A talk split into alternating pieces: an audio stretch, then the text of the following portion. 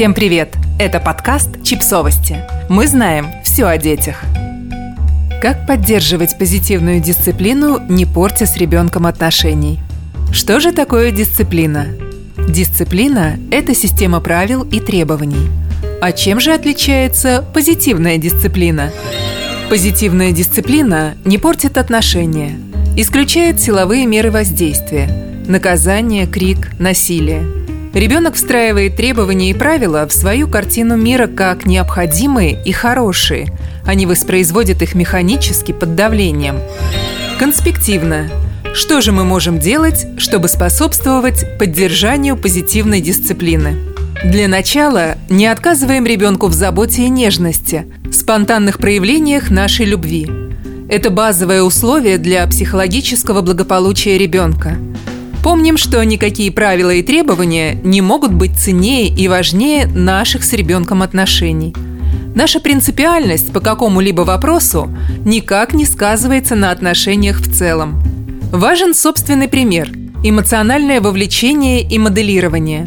Хорошо бы самим быть позитивной, заражающей моделью поведения, а не скучной, пилящей и мученической. Признаем, что ребенку может не нравиться то, что мы требуем – Ребенок вовсе не обязан молчаливо принимать все наши требования как должное. У ребенка могут возникнуть разные эмоции на внешние требования и ограничения. Злость и раздражение в том числе. Они естественны и понятны. Мы, как самые близкие для ребенка люди, помогаем ему прожить и справиться с собственными эмоциями. Мы принимаем, а не отрицаем чувства ребенка. Помогаем отгоревать, проплакать и позлиться, проговаривая эмоции и давая пространство для их выражения. Ограничиваем каждодневную рутину только самыми необходимыми, разумными и обоснованными правилами. Не пристаем к ребенку по пустякам. То, что можно не делать, лучше не заставлять делать.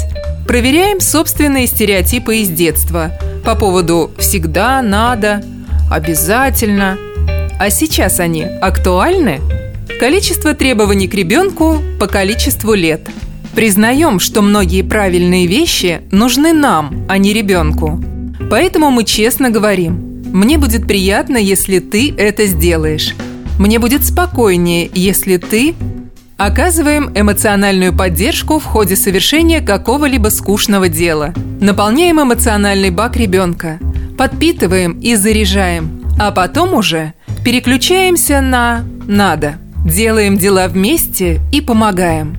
Зона «сам» ребенка будет расширяться за счет проработанной зоны «вместе». Каждый ребенок задерживается в зоне «вместе» столько, сколько ему необходимо.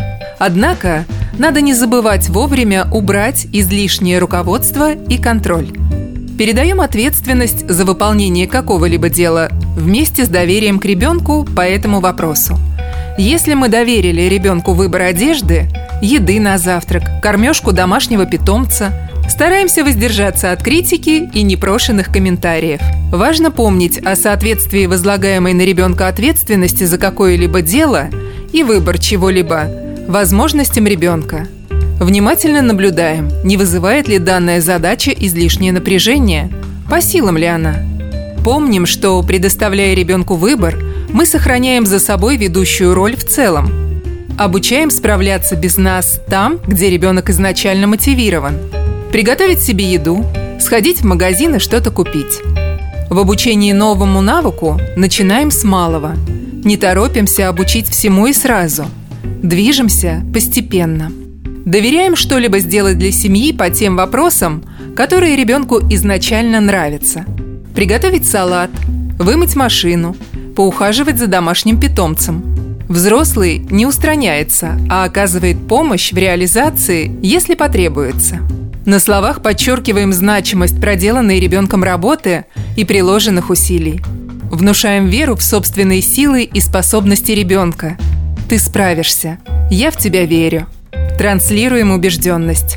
Совместно ищем пути, как ребенку максимально облегчить самостоятельное выполнение задачи – Техническое удобство. Достать, повесить, разложить. Ребенку должно быть физически несложно. Выясняем, какая помощь ребенку требуется от нас. Может быть, ненавязчивые напоминалки если ребенку необходимо элементы контроля. Поддерживаем благие намерения ребенка.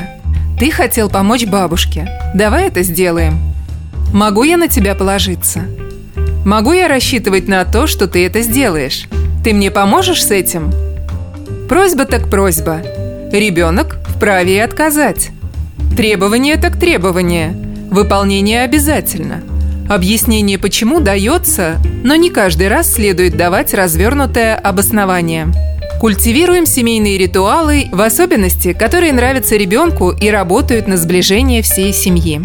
Используем игру для того, чтобы облегчить ребенку выполнение какого-либо дела. Наполняем действие игровым контекстом. Всем детям нравится, когда они не просто совершают бытовые действия, а выполняют их в рамках игры. Летят в космос, бороздят море на пиратском судне и так далее. Используем внешние средства – напоминалки, списки, чек-листы, карточки, таймеры – Ребенок может сам ориентироваться в том, что нужно сделать, глядя на карточки с изображением различных дел. Проявляем уважение к личному пространству ребенка, его выбору, его времени, его желаниям, его чувствам. Когда будешь готов, сообщи мне, пожалуйста. Даем право на ошибку. Долгий период лягушатника, когда безопасно и без последствий можно отрабатывать необходимые действия и запрашивать помощь, Рассматриваем ошибки как прекрасную возможность продвинуться в обучении.